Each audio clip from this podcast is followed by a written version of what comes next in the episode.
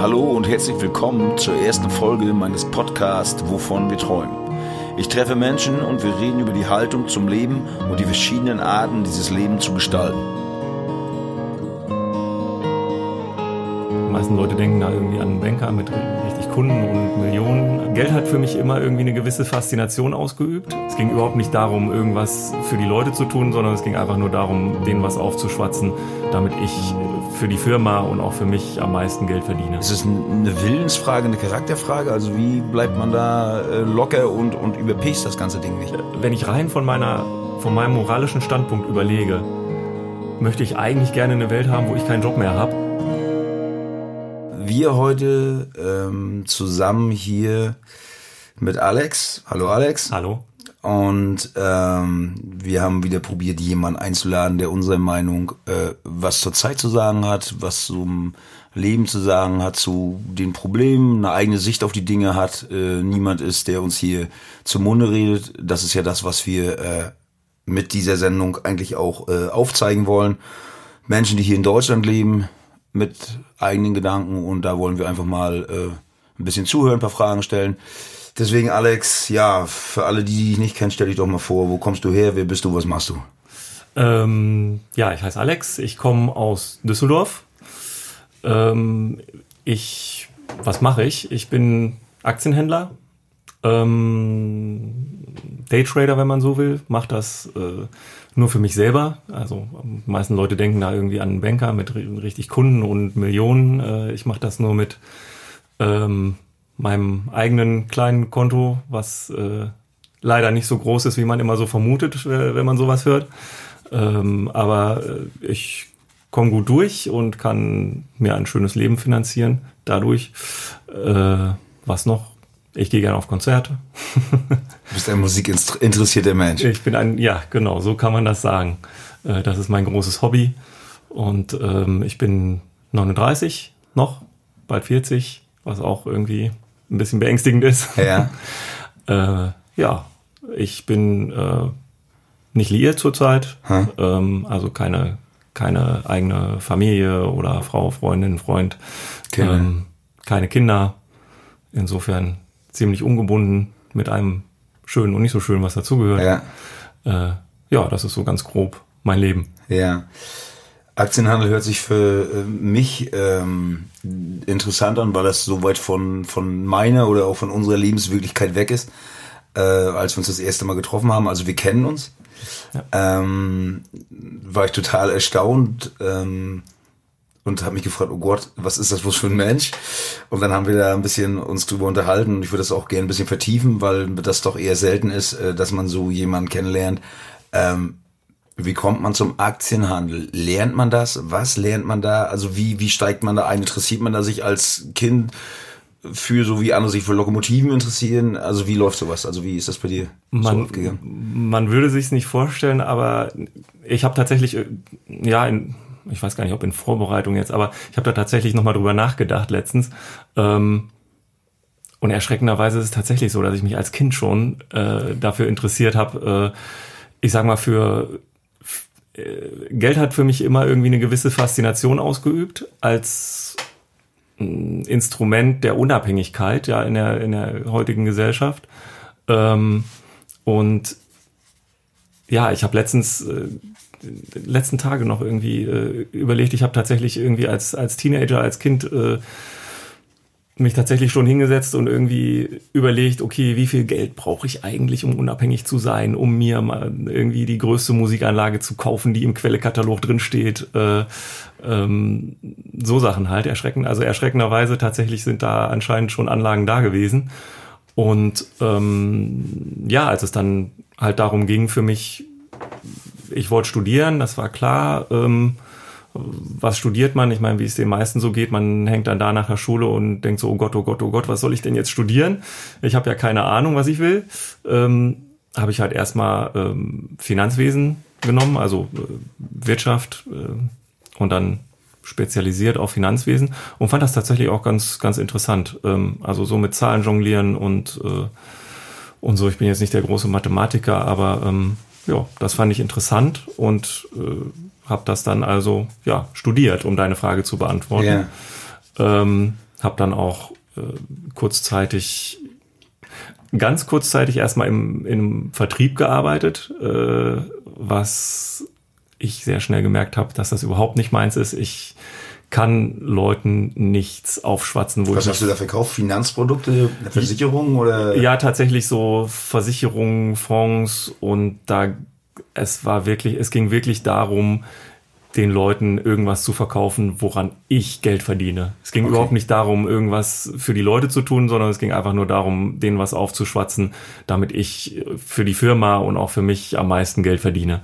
Und da habe ich gemerkt, okay, das ist einfach ein Punkt, das, das möchte ich nicht. Und das, das moralisch, glaube ich, auch, ne? wenn man da ein bisschen sensibel ist, das glaube ich auch moralisch schon ein relativ fragwürdiges äh, Konstrukt. Ne? Also. Äh, ja, aber für, also halt, für, nicht, ich glaube, es gibt viele Leute, die das dann auch wegdrücken können, weil, wie gesagt, für mich war auch immer eine Überlegung, wie kann ich mir mein, mein Leben finanziell unabhängig gestalten. Und da ist das natürlich eine gute Sache, weil man relativ gut, relativ viel Geld verdienen kann, indem man Leute, mal blöd gesagt, über den Tisch zieht. Ne? Mhm. Ähm, ja, aber da habe ich gemerkt, das ist einfach, da ist eine Grenze, äh, die möchte ich nicht überschreiten.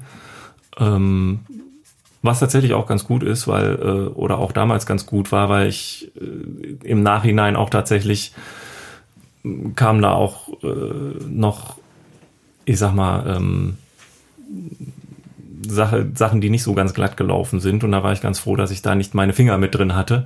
Also auch das ist für mich ein Ding, ich mache nichts, keine krummen Geschäfte, da möchte ich nichts mit zu tun haben.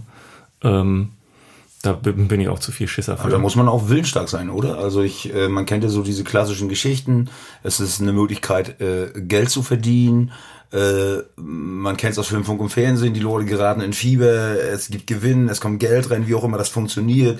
Ja. Äh, und man selber kennt das ja auch. Also ich habe ein paar Bekannte, die spielen halt so Glücksspiel-Krempel. Mhm. Und man selber kennt so ein bisschen, man kauft sich ein Los auf, auf der Tombola, auf dem, auf dem, auf dem Rummel und äh, denkt, man, eine Niete, aber man kann ja nicht immer nur Pech haben und dann ja. noch ein Los und äh, noch eine Niete, aber und dann merkt man, dass man so ein Fieber kommt. Also ist es, trainiert man das? Ist es eine, äh, ist es eine Willensfrage, eine Charakterfrage? Also wie bleibt man da äh, locker ja, und, und überpest das ganze Ding nicht?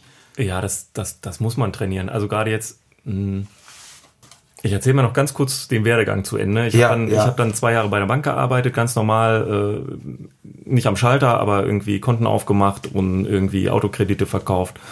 Ähm, und hab dann ähm, bin dann bin dann äh, umgezogen und habe dann angefangen bei einer Firma, die tatsächlich Aktien gehandelt hat und so bin ich da hingekommen. Das fand ich ganz spannend und die haben mich auch genommen und haben mich ein bisschen ja was heißt ausgebildet, aber da habe ich halt gelernt, wie das funktioniert. Und so bin ich zum Aktienhandel gekommen. Ähm, was du jetzt meintest, ja, ähm, man muss tatsächlich lernen, äh, damit, damit umzugehen. Der Vergleich mit Glücksspiel ist tatsächlich gar nicht so weit hergeholt.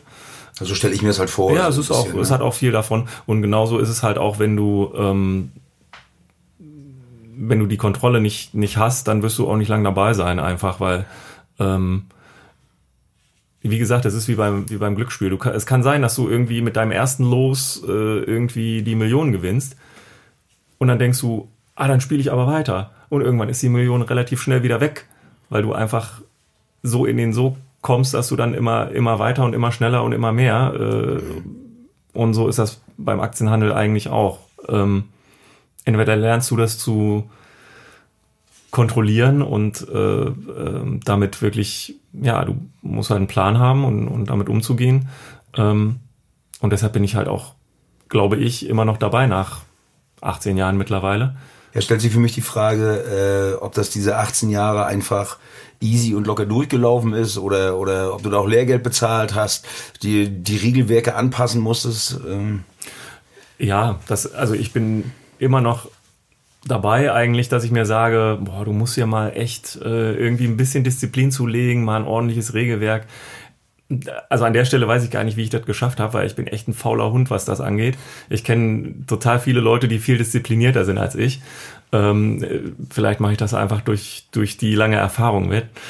Ähm, nee, es ist aber so, ja, ich musste ziemlich Lehrgeld bezahlen. Also es war wie es eigentlich immer ist. Ich habe äh, bei der Firma gearbeitet, Geld für die Firma verdient und dachte, boah, das ist aber viel Geld, warum soll ich das an die Firma abgeben? Das kann ich auch selber. Ähm, mich dann irgendwie selbstständig gemacht, äh, auch mit, mit ein paar Leuten äh, und erstmal tierisch auf die Schnauze geflogen. Es ja. ist, glaube ich, immer so.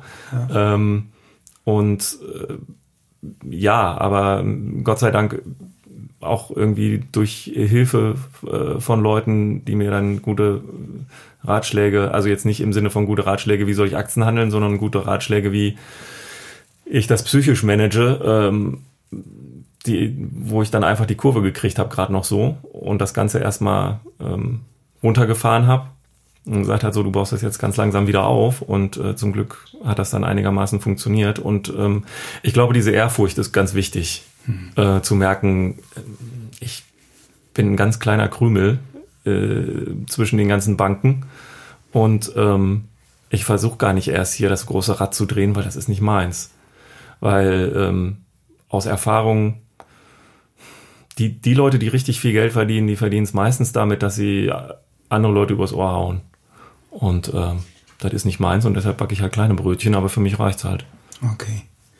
Ähm, wenn man so Aktienhandel hört, ähm, hätte ich jetzt bisher die Vorstellung gehabt, man muss so ein risikofreudiger, wilder Bursche sein, der da reingeht und auch mal was riskiert.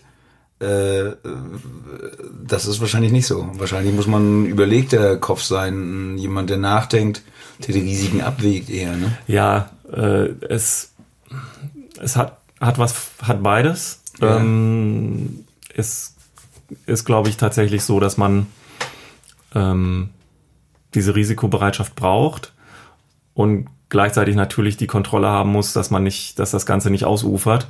Ähm, und wie gesagt, das ist dann wie bei Glücksspiel, dass man sich kontrollieren kann und das Ganze äh, äh, dann doch noch, doch noch steuern kann und einen Plan hat und diesen nicht über über den Haufen schmeißt. Das ist zum Beispiel jetzt, äh, wir sind gerade äh, einfach in der Phase, wo, wo gerade die Corona-Panik um sich greift und ja. ähm, an den Aktienmärkten wirklich äh, ja alles zusammenbricht. Ähm, und ich merke auch bei mir gerade, es ist ganz wichtig, dass man da einfach ähm, nicht, nicht den Kopf verliert. Und das ist total schwer, ähm, wenn das alles so auf einen einprasselt, ähm, sondern einfach seinen Plan durchzieht. Also mhm. erstmal einen Plan hat und den dann aber auch durchzieht. Kann man den in der Zeit jetzt haben oder ist das nicht auch ein gewisses Risikospiel? In der weil keiner weiß, wie sich das so entwickelt. Also muss man, braucht man da Fühler oder also, also wie, wie, wie arbeitest du zurzeit? Also das ist ja nicht abzusehen. So naja, richtig, man, ne? man braucht die, man braucht die, das Gefühl und die Erfahrung. Es ist ja nichts anderes als, als Erfahrung, wenn man ein Gefühl dazu hat,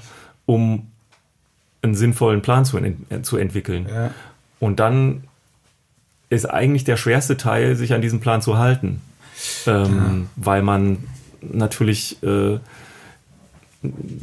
ja, wenn man, wenn man, wenn alles um einen drumherum nur noch äh, schreit und krakeelt und die Welt bricht zusammen, äh, ja. dann zu erstmal den Schritt zurück, jedes Mal den Schritt zurück zu machen und zu sagen, nee, du bleibst jetzt einfach bei deinem Plan.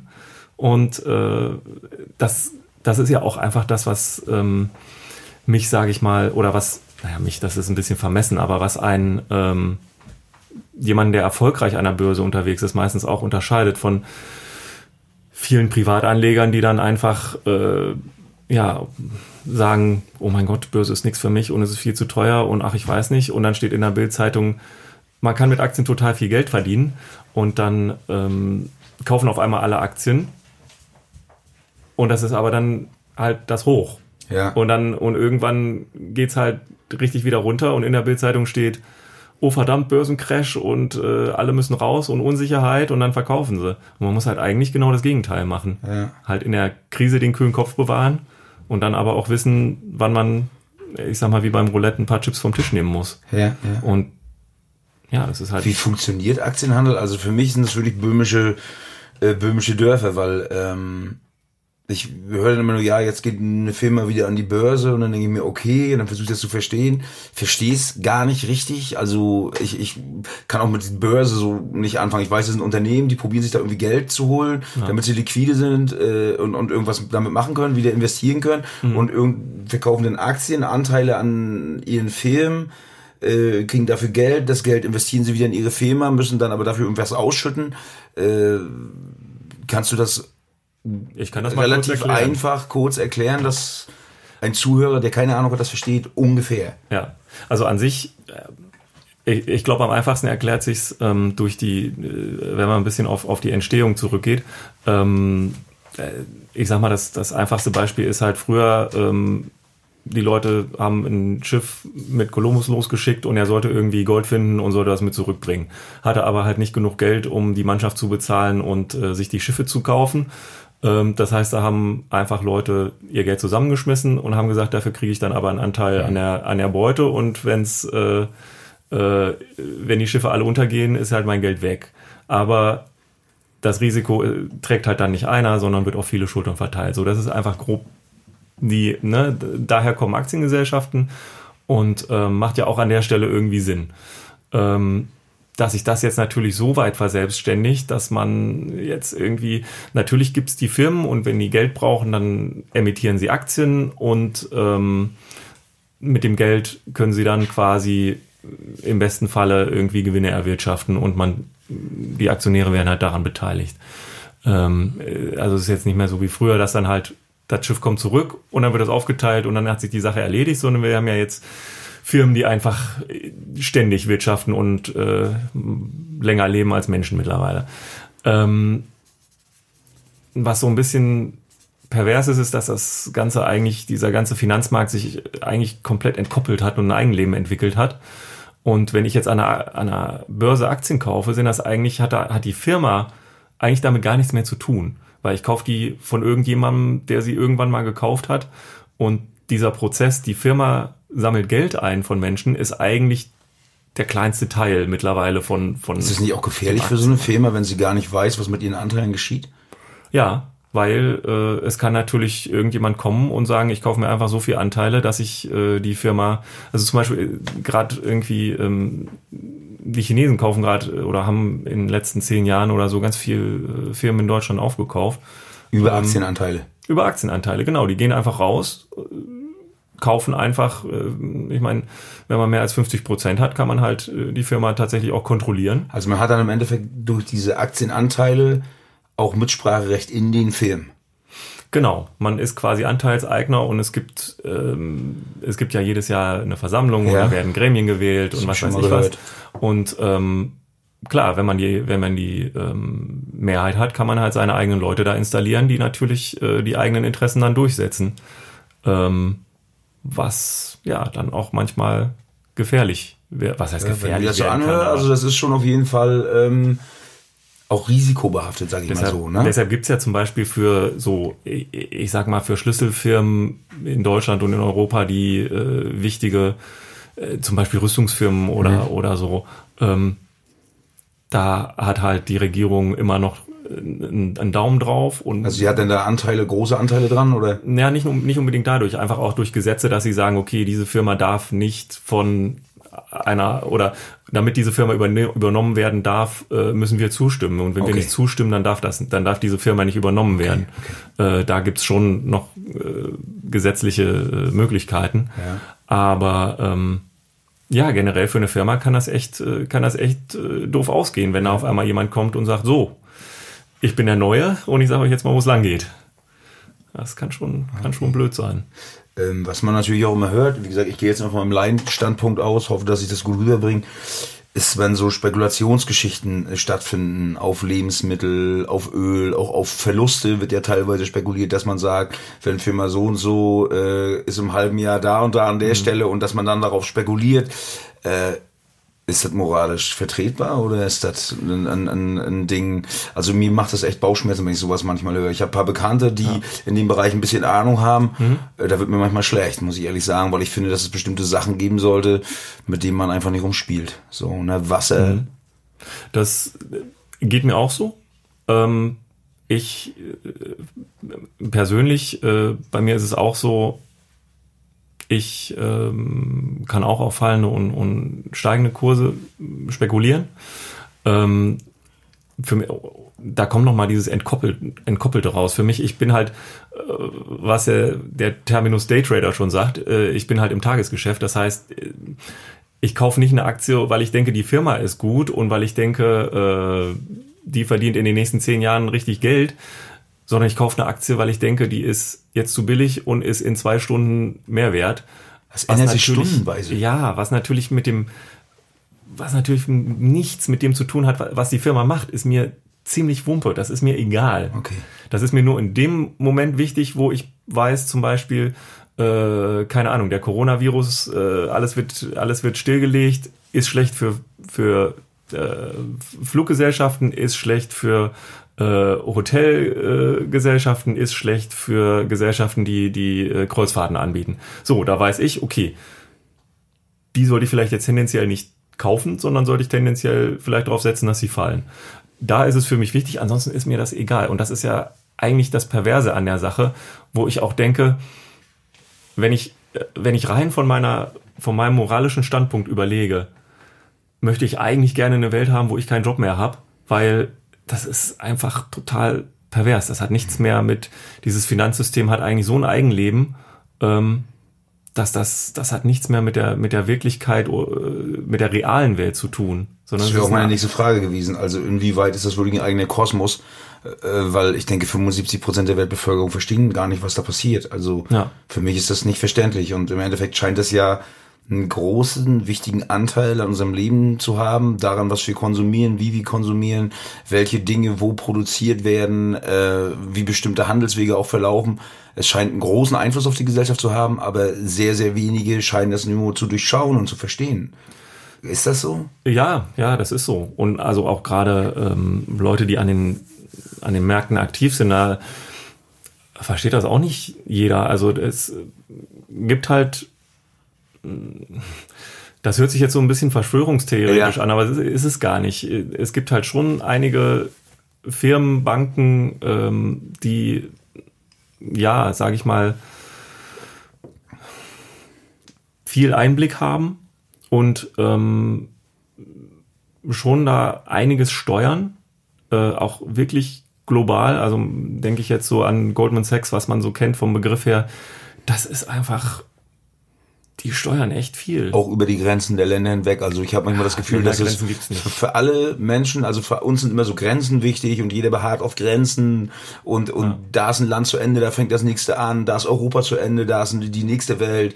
Äh, Trump sagt America First, alle machen Ding und ich habe immer das Gefühl, das ist eine Show nach außen, weil, weil das, worum es geht, also der Pulsschlag der Welt, der Geldstrom an sich, der fließt doch einfach durch, durch ja. diese ganzen Dinge. Das ist doch ein Kreislauf, ja. der grenzenlos, das einzige, was wirklich grenzenlos und ohne Das macht nirgendwo halt. Nee, ja, das stimmt. Da sitzt der auch, ich stelle mir das immer so vor, sitzt der Araber neben dem Juden, der Jude neben dem Chinesen, der ja. Putin-Leute sitzen neben amerikanischen Leuten, Bush sitzen neben äh, äh, Bin Ladens und das ist wurscht. Weil das, und dann sieht man so, Geld macht die Welt scheinbar gleich. Tatsächlich, ja, das, das kann man so das sagen. Das ist eigentlich, äh, äh, da, da kennt... Äh, da kennt keiner irgendwie Hautfarbe oder Religion, da, da sind tatsächlich alle gleich. Die Religion ist Geld. Ja, ja, genau. Ähm, ich finde es so, so unglaublich. Also, dass so ein Medium, sage ich mal, was so verschrien ist, was oft kritisiert wird, der Kapitalismus und so, was total viele negative Seiten hat, dann, sag ich mal, bei der Gier danach sind die Menschen so gleich. Und äh, mhm. also das ist, finde ich so widersprüchlich, also ja, widersprüchlich manchmal so. Ne? Das, das, das schwierig schwierig wird's halt dann, ähm, dass es quasi ein, ein System ist, das, das aus sich selbst heraus sich motiviert, weil es einfach nicht mehr darum geht, was mit dem Geld gemacht wird, sondern es geht nur noch darum, irgendwie Geld zu generieren. Es geht darum, wie viel da hinten am Ende rauskommt im genau. Endeffekt, oder? Es geht, und, und das ist ja an sich, das ist ja nicht nur das Finanzsystem, das ist ja auch das gesamte Wirtschaftssystem, ist ja eigentlich darauf ausgelegt, nicht was wird produziert, was wird gemacht, was machen die Menschen, sondern es kommt einfach nur darauf an, wie viel kommt am Ende hinten an Geld wieder raus. Ist das ein Zukunftssystem? Nee. Oder wird das scheitern? Also ich, ich hoffe, dass es scheitert, weil es äh, wird uns, und ich hoffe, dass es ehrlich gesagt lieber früher als später scheitert. Was heißt scheitert? Aber es ist kein Zukunftssystem, weil es einfach ähm, die, das sehen wir ja überall, weil es die Spaltung der Gesellschaft einfach so weit vorantreibt, weil ähm, die Leute oder Firmen oder ähm, Organisationen, die Geld haben, ähm, wollen immer mehr Geld, weil man halt mit Geld auch Macht äh, sich sichern kann. Höchstwahrscheinlich auch politische Macht, ne? Einfluss. Ja, ja, sehen wir. Also äh, ich meine, ich war, wenn man sich die, die, die Lobbyisten anguckt und die Lobbyarbeit anguckt, was äh, selbst in Deutschland äh, wir echt nicht hinkriegen, da irgendwie mal einen, einen Daumen ne? drauf zu machen. Ähm, dann, klar kann man damit Macht kaufen und äh, das ist das ist wahrscheinlich hinter wenn man wenn man genug Geld hat dann noch der der große Motivator dass man dann äh, Macht hat und ausüben kann und Geld regiert die Welt ja ja sicher und das also das muss man sich nur mal angucken wenn man zum Beispiel jetzt sieht die die, ganzen Milliardäre die so viel Geld haben dass sie nicht mehr wissen wohin damit und sich dann und dann gerne ähm, sich hinstellen, ähm, so jemand wie Bill Gates oder hier ähm, Jeff Bezos von, von Amazon und sagen, ich spende 50 Milliarden, um den Hunger in der Welt zu bekämpfen. Und dann denke ich mir, das heißt, du machst alles und machst Menschen kaputt und äh, nur um Geld zu verdienen, um dann hintenrum dich als Wohltäter hinzustellen und das Geld zu spenden, um den Menschen dann irgendwie Oh, also klar tut man damit dann was Gutes, aber setz doch mal woanders an. Setz doch mal an bei, dass du bei Amazon deine Auslieferer besser bezahlst. Da wäre viel mehr Menschen mitgeholfen, als wenn du 50 Millionen in irgend, irgendwas investierst, damit irgendwo Brunnen gegraben werden. Klar hilft das auch Menschen, aber du kannst doch viel besser an der Wurzel ansetzen, als erstmal irgendwie dein, dich in deinen Elfenbeinturm zu setzen und dann irgendwie äh, mit der Gießkanne Geld rauszuschmeißen. Ähm, Du kannst doch erstmal die Arbeiter, die den Elfenbeinturm bauen, ordentlich bezahlen und deinen Turm ein bisschen kleiner bauen. Hat Politik die Macht, äh, dieses, ich nenne es mal, diesen Konstrukt zu zügeln oder sind wir da schon über den Punkt hinaus? Ich sehe halt immer diese hilflosen Versuche, Amazon einzudämmen, äh, der für mich, wie gesagt, Amazon, ich, ich habe zum Beispiel nichts gegen Firmen, die Sachen produzieren, wo der Chef mehr Geld verdient als die Arbeiter, aber wo alles ein bisschen aufgeteilt wird, wo man sinnvolle Sachen macht. Äh, aber ich finde so, so wahnsinnige Monster wie Amazon, die einfach Monopolisten sind, die in allen Bereichen wildern, mhm. Preise diktieren, dann anfangen Politik auch zu machen, die meiner Meinung nach, äh, wo sie, was sie einfach nicht machen sollten als Konzern, also Politik äh, gehört nicht in Konzern an, ja. äh, kann man dieses, dieses äh, Monstrum, ja, vielleicht kann man es so nennen, äh, Finanzmarkt überhaupt noch politisch an die Leine legen? Das muss doch dann auch durch einen Beschluss aller Länder geschehen. Also es kann ja nicht einzeln geschehen. Also es muss ja ein Gemeinschaftsbeschluss sein, oder? Wie siehst du das? Also erstmal, ich, ich glaube schon, dass man da, äh, dass man da was machen kann. Ich glaube, man hat immer, es gibt immer die Chance, die Welt äh, positiv zu verändern. Ähm, ich bin von Grund auf eher ein positiv eingestellter Mensch. Ähm, und ja, die Möglichkeit gibt. Äh, an, in einigen Ländern wird es ja auch einfach in, in bestimmten Bereichen einfach versucht und praktiziert. Wer ist der Vorreiter zum Beispiel? Hast du da irgendwie was? Das ist eine gute Frage. Ähm, da fällt mir jetzt spontan tatsächlich ja. nichts ein. Aber es gibt die ähm, Bestrebung. Ja, sicherlich. Und ähm, ob Politik das leisten kann, ja klar kann Politik das leisten. Politik ist im Endeffekt äh, ein, Spiegel unserer Gesellschaft. Und ähm, wenn die Politik das nicht, nicht aus sich selber heraus leisten kann, sage ich mal, wenn wir nicht jemanden mit einer Vision haben, der sich oben hinstellt und sagt, äh, wir probieren das jetzt und der äh, so viel Charisma hat, um da die Leute hinter sich zu, zu versammeln, ähm, dann müssen wir es halt von unten leisten. Also wäre es jetzt zum Beispiel nicht gut, wenn ein Friedrich Merz, der bei BlackRock war, oder da Einsicht hat, äh, dieses Land regiert, weil er dann doch einfach zu dicht dran ist. Das finde ich, das finde ich, sowas geht natürlich gar nicht. Ja. Nein. Weil das ist ja im Endeffekt, der kommt ja aus diesem System, ja. was viel zerstört und viel kaputt macht, was auch kein Zukunftssystem scheinbar zu sein scheint und regiert dann eine der stärksten Wirtschaftsnationen der Welt. Angenommen, er würde bis da kommen. Also ich, ich betrachte das echt mit so einer gewissen also ich Angst. also ich, wenn ich, ich, ich sag mal so, so ich, ne? es kann es kann vielleicht nicht schaden, sich da auszukennen und einen Einblick ja, zu haben. Das aber einem Herrn Merz unterstelle ich mal, äh, dass er das auch aus Überzeugung äh, lebt und dass das, äh, das, äh, ich sag mal, ähm, das Finanzsystem und, und BlackRock, was du jetzt sagst, äh, äh was da äh, alles dazugehört, dass das tatsächlich seiner Überzeugung entspricht. Das denke ich halt auch, auch wenn ich ihn reden höre, ne? Ja. Das halte ich halt auch für ein Problem. Wie gesagt, wir haben ja vorhin schon gesprochen ähm, darüber, Politik und Lobbyismus. Eigentlich müsste man für meines Erachtens ein Politiker darf kein Lobbyist sein. Also ein Politiker muss meiner Meinung nach vernünftiges Geld verdienen und er muss frei sein von jeglichen Zwängen aus der Wirtschaft, frei abgekoppelt ja. Ohne irgendwelche Kontakte auch. Ich finde noch nicht mal, dass, ein, dass, dass, dass Lobbyisten irgendwie großartig Zugänge zu Politikern haben dürfen. ich auch, ja. Also das sollte eigentlich eine freie Entscheidung sein, in, in, die man, wenn man eine politische Entscheidung trifft, halt alle Bereiche mit einzieht. Oh. Ja. Das ist. Naja, das ist, das ist ja, also das finde ich zum Beispiel schwierig, wenn wir jetzt hingehen und sagen, ähm, äh, hört man ja ähm, auch gerne, äh, das, das sind halt die Leute, die sich damit auskennen. Also die Leute, die sich mit äh, damit auskennen, wie, ähm, wie es läuft, wenn man ähm, ähm, Medikamente herstellt, die arbeiten halt bei Bayer.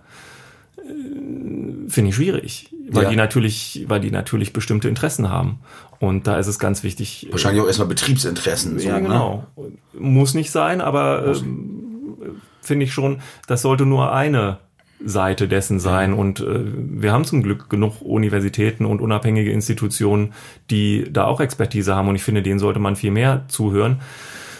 Was leider, weil sie halt nicht das Geld dahinter haben, haben sie auch nicht unbedingt immer den Zugang, um sich da Gehör zu verschaffen. Ähm, und ähm, das sollte, glaube ich, viel mehr geschehen, dass man viel mehr den richtigen Experten zuhört und nicht den Experten, die äh, Experten darin sind, das auf Geldverdienen zu trimmen ja. sage ich mal, weil man kann alles darauf trimmen, Geld damit zu verdienen, aber ähm, zum Beispiel die Leute, die für eine Immobilienfirma arbeiten, sind sicher nicht die, die man fragen sollte, wie man jetzt eine vernünftige Stadtplanung macht, wo alle mit einbezogen werden. Bei denen geht es ja darum, mit Immobilien Geld zu verdienen. Und, und wahrscheinlich ist es auch so, dass man nicht die Autohersteller fragen sollte, wie der öffentliche Nahverkehr funktionieren sollte. Das ist wahrscheinlich haben, auch so, ne? Ja, die haben, die haben vielleicht, ja, die können, die können eine wichtige Rolle darin spielen. Das finde ich auch. Aber ja. ähm, die sind halt ein Teil dessen. Ja. Ne? Und ähm, insofern, ja, aber wie gesagt, um, um nochmal zurückzukommen, ich glaube schon, dass Politik da was leisten kann. Ähm, und dass da brauchst halt den Willen dazu. Ähm, und ich finde aber auch, dass man sich nicht darauf verlassen sollte, ja. dass Politik das leistet, sondern dass jeder ähm, auch seinen eigenen Beitrag leisten kann und man da auch einfach ähm, seine ähm, ja, seine, seine, seine eigenen Dinge mit einbringen kann. Ja. Und dieses, immer dieses Gefühl der, Gefühl der Ohnmacht, ähm, ah, ich kann ja eh nichts ändern. Ja, aber wenn, wenn einer anfängt und dann noch einer dazukommt und dann noch einer dazukommt, dann können die drei Leute vielleicht schon wieder ein paar Leute überzeugen. Und ähm, irgend, irgendwer muss losgehen.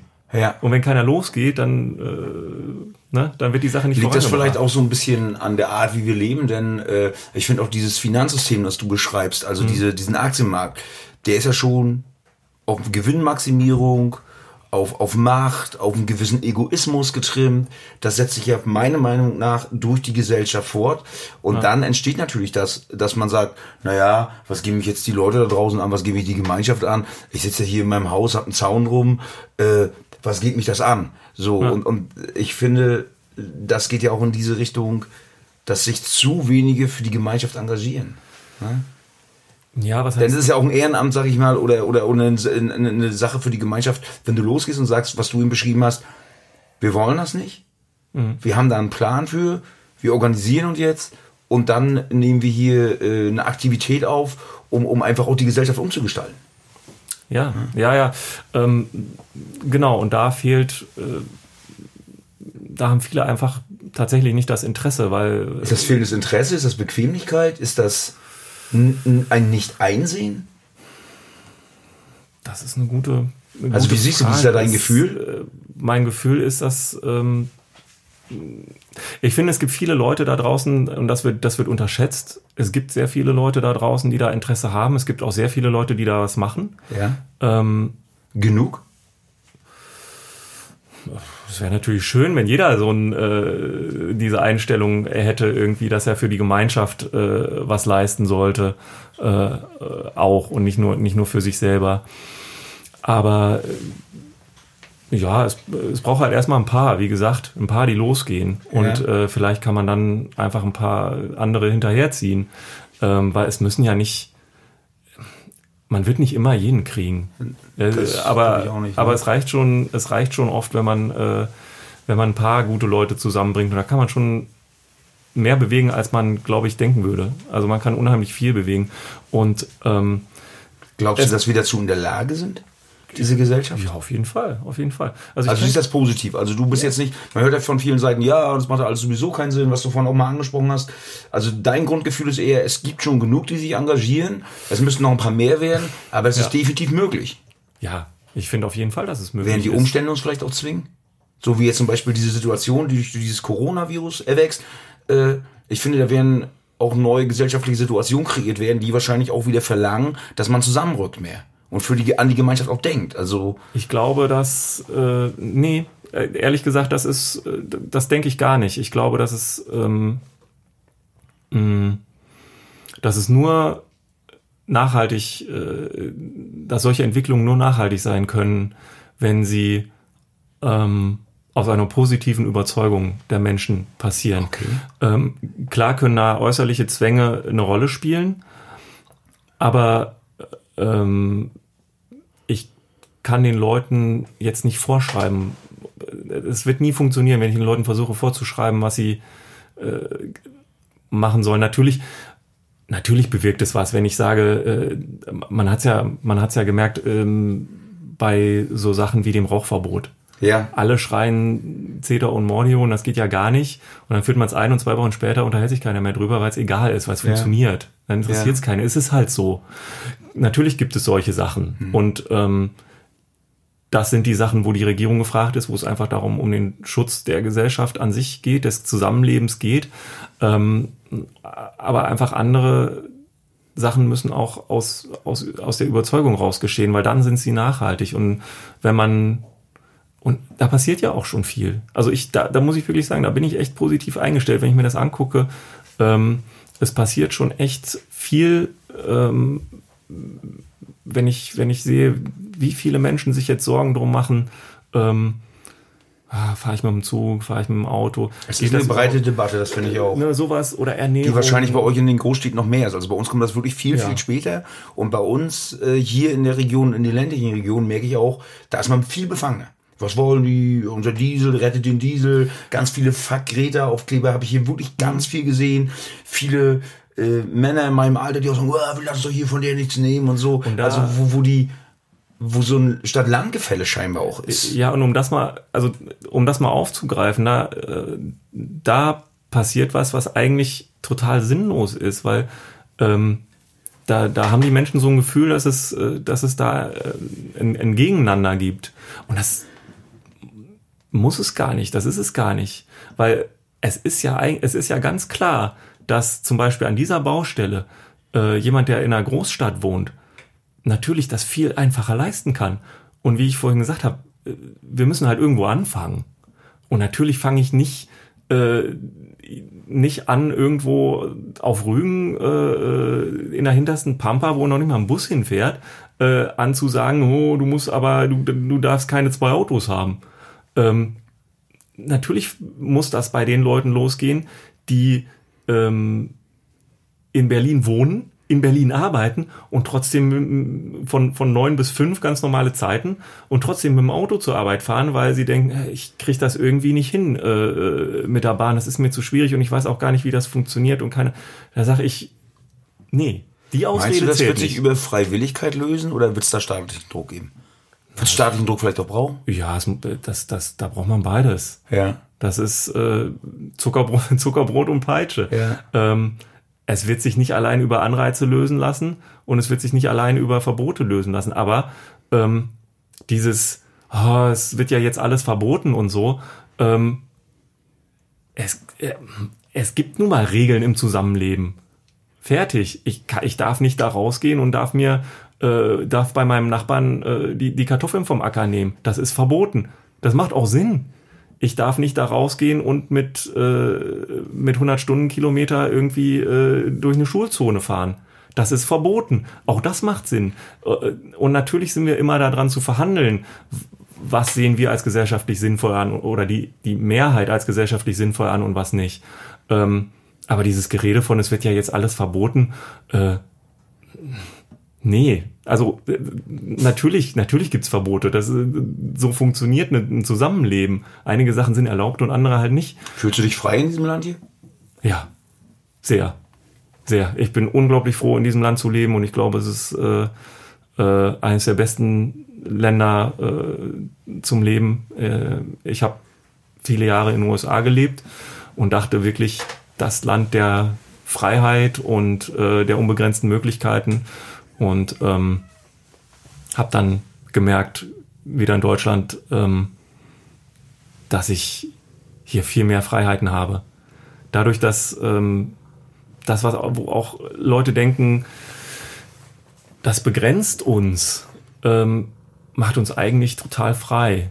Ähm, nämlich, weil es uns von Sorgen befreit, weil dieses, ähm, doch diese Regeln, die da sind, die geben uns schon ähm, auch eine Sicherheit. Und gerade in Deutschland führen so ein sicheres Leben. Ähm, ich muss mir keine Sorgen machen, dass der Typ äh, neben mir im Supermarkt eine Knarre dabei hat. Das ist in Deutschland einfach nicht so. Und ähm, das macht mich freier, weil ich mir da keine Sorgen drum machen muss. Äh, und, und das ist so unheimlich viel wert.